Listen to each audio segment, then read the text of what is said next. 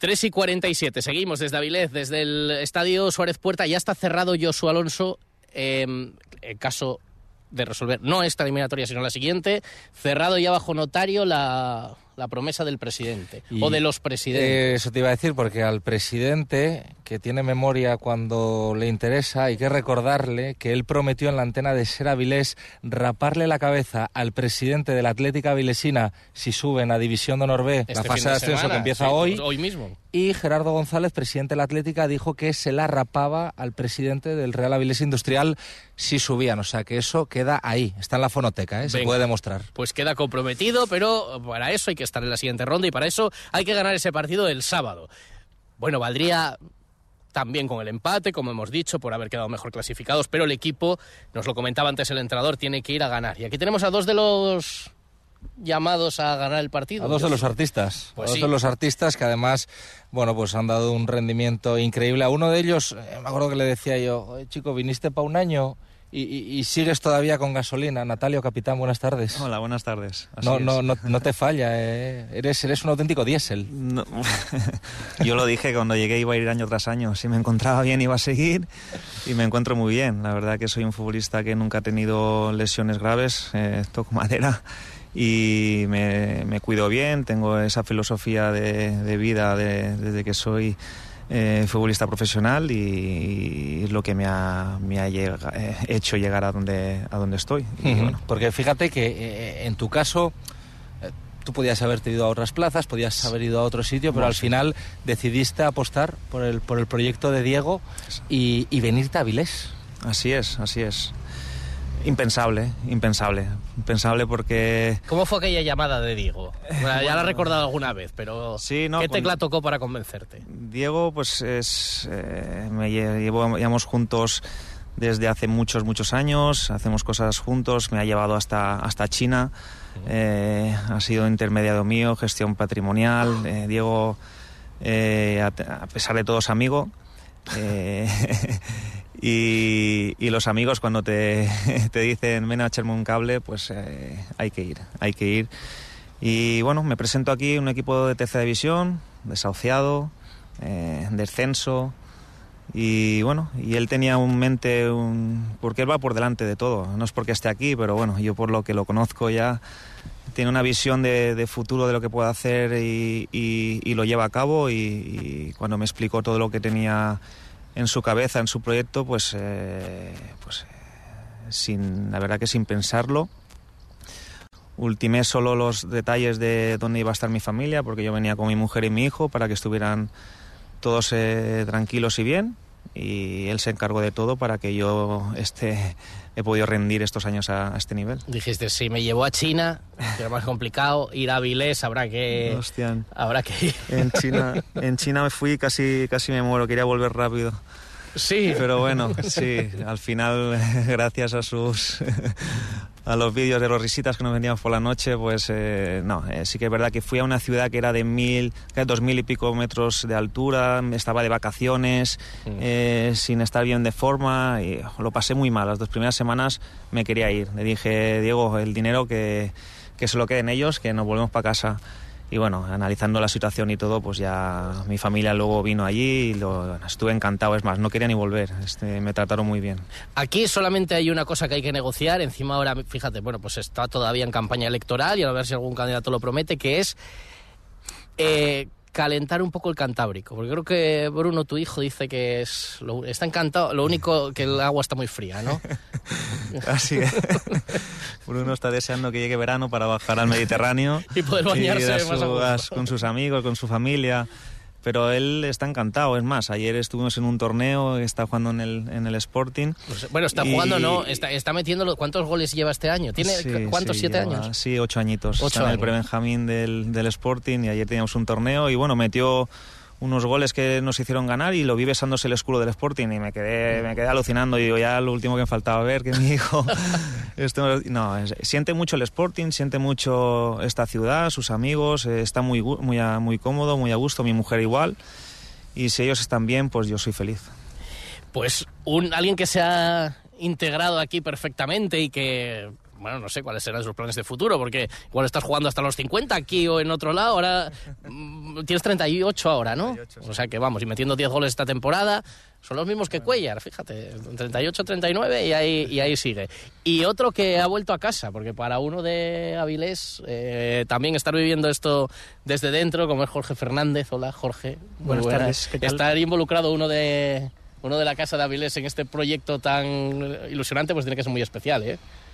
Sí, para mí está siendo un año eh, muy bonito por, por, todo, ¿no? Porque, bueno, pues eh, eso, tomé la decisión de, de volver a, a, casa, estar con, con, la familia, con la novia, con cerca de los amigos otra vez.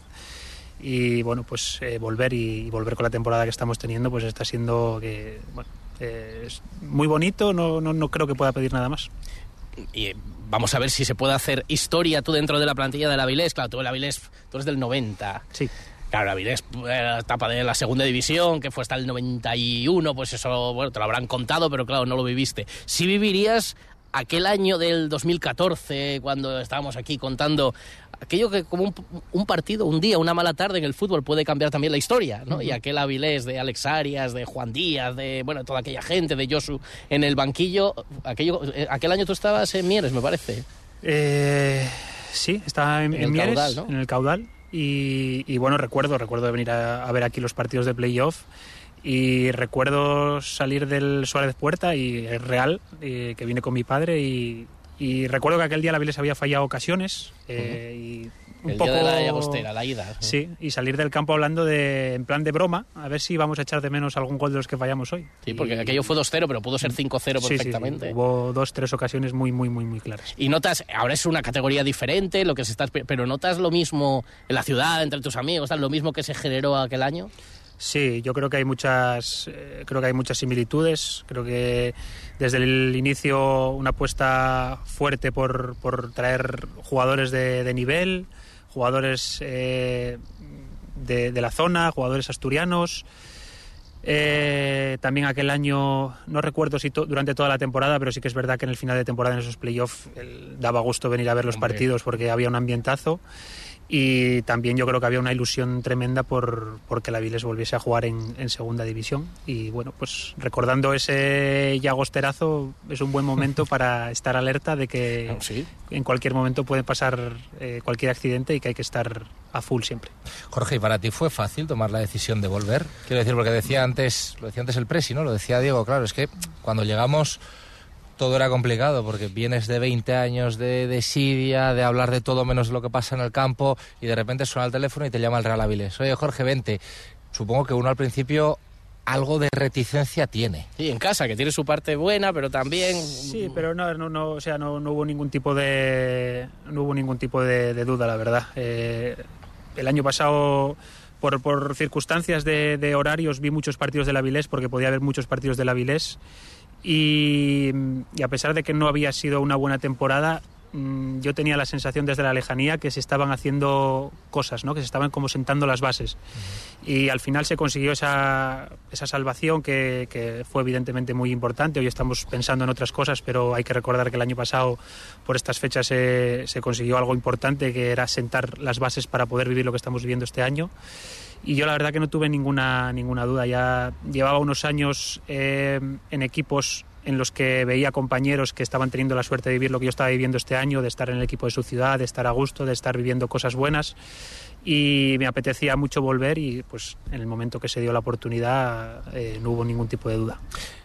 Y luego está el, el, rollo que tenéis en el vestuario, ¿no? que al final eh, se transmite a través, a través de las fotos, se ve en las redes sociales. Hoy mismo compartías tú en, en, tu, en tu cuenta de Twitter eh, una publicación eh, del club que habla bueno, de ese sentimiento de familia, ¿no? de que sois un grupo muy compacto, muy unido. Sí, al final yo creo que esto es un poco algo en lo que interviene un poco la suerte, ¿no? Porque al final eh, conoces a los jugadores lo que te pueden dar futbolísticamente o lo, o lo, que podrían darte, que luego pues cada uno tenemos un año eh, diferente en cuanto al rendimiento deportivo. y por mucho que te informes, al final el tema personal de cada uno pues puede salir por, por cualquier sitio, ¿no? Y, y, bueno, pues se da la circunstancia de que este año pf, hay un grupo, va a ser repetitivo porque lo dice Nata, lo dice Primo, lo dice todos, ¿no? Al final lo decimos todos porque es una realidad. Hay un grupo humano en el vestuario, en el cuerpo técnico, en los trabajadores en el club, que es espectacular. Y independientemente de que entre luego o no entre la, pelota, eso es la, base, ¿no? Y a mí la experiencia particularmente me ha demostrado que los años en los que se junta eso es mucho más fácil que entre la pelota. Del Sporting hablamos como jugador formado también en mareo. No sé, igual mejor paso palabra eh, con el Sporting. Del, del, Sporting, el hijo de Natalio, que ahí está ahora en la, en la cantera, como decíamos. Oye, no, y de vuestro partido. Lo decía antes el entrenador. Porque, bueno, pues también puede decir, ah, se viene con el 0-0 de allí y tal, y en un, el equipo no creó ocasiones, y decía antes el entrenador. Tuvimos el partido donde lo quisimos. Eh, tenéis esa idea, ¿no? Vosotros estáis convencidos de eso también y ahora la vuelta es otra cosa, se parte de cero con esa ventaja y a resolverlo aquí, a ganar un partido. Así es, nosotros el, el que nos vale el empate mmm, ni lo pensamos, eh, vamos a salir a, a ganar, ser atrevidos, valientes y a buscar ese gol. Es lo que nos ha hecho llegar hasta aquí, ser un equipo con unas ideas eh, claras, con un estilo de juego bien marcado y, vamos a salir a muerte desde el minuto uno y con, con el apoyo de nuestra gente que se va a notar. Eh, estamos convencidos, el equipo está convencido, tenemos un, una plantilla que salga que salga lo va a hacer bien y eso es, la base del éxito que nos ha llevado hasta aquí, tener una plantilla competitiva y ponérselo difícil al, al entrenador. Oye, que cebaba yo antes y vamos a resolver. ¿Cuándo le marcó un gol Natalio al Sporting? Creo que le marcaste uno, ¿no? Sí, sí, fue un gol en el Molinón. El Molinón sí, y se, en, y se, va a acordar la gente que fue en, con el Castellón. Sí, me lo jodió un Omar que nos metió un golazo de chilena. El de chilena, eso, claro. Eso. En realidad el tuyo. Íbamos 0-1 con el Castellón y, y, sí, nos metió un golazo y empatamos el partido a uno. Eh, metió Omar aquel gol en la portería del Fondo Norte. Omar que luego acabaría jugando en el Castellón, claro, al Castellón le preguntaban por Omar y decir cómo no, cómo no se iban a, a acordar. sí. Otro avilesino también que marcó, y exjugador del, del Real Avilés, que marcó aquel, aquel gol. ¿El tuyo cómo fue? Nada, Igual no te acuerdas ni tú, sí, ¿te acuerdas sí, de la me chilena? perfectamente, no, no, el mío fue una salida que a la contra del medio campo, balón al, al espacio, lo que hacía yo, correr y, y me salió el portero y se le metí por un lado. No recuerdo ni qué portero era. Sé que fue en el, en el fondo donde están los, los ultras del Sporting. Sí, claro, en el sur. Sí, eh, mirando, y debía de ser de, Roberto. Tribuna, mirando a la derecha. No recuerdo quién era el portero. Pues debía de ser Roberto. Bueno, vamos a ver cómo es el de este domingo, porque yo creo que Natalio lleva 10, yo creo que el 11 caerá y el, el otro de Jorge lo firmamos y ya tranquilos para la, para la segunda parte. Que vaya muy bien. Yo no, no, me gusta desear suerte en estos casos, porque la suerte, bueno, tiene que acompañar también, pero la suerte no, tiene que ser el mérito de que lo consiga el equipo. Que hagamos otro programa dentro de un par de semanas para la definitivo, ¿vale? Ojalá. Mucha, mucho acierto para el Real Avilés de cara a este sábado. Lo estaremos contando. Gracias, Natalio. Gracias, Jorge. Gracias a todos. Josu, hasta luego. Hasta luego.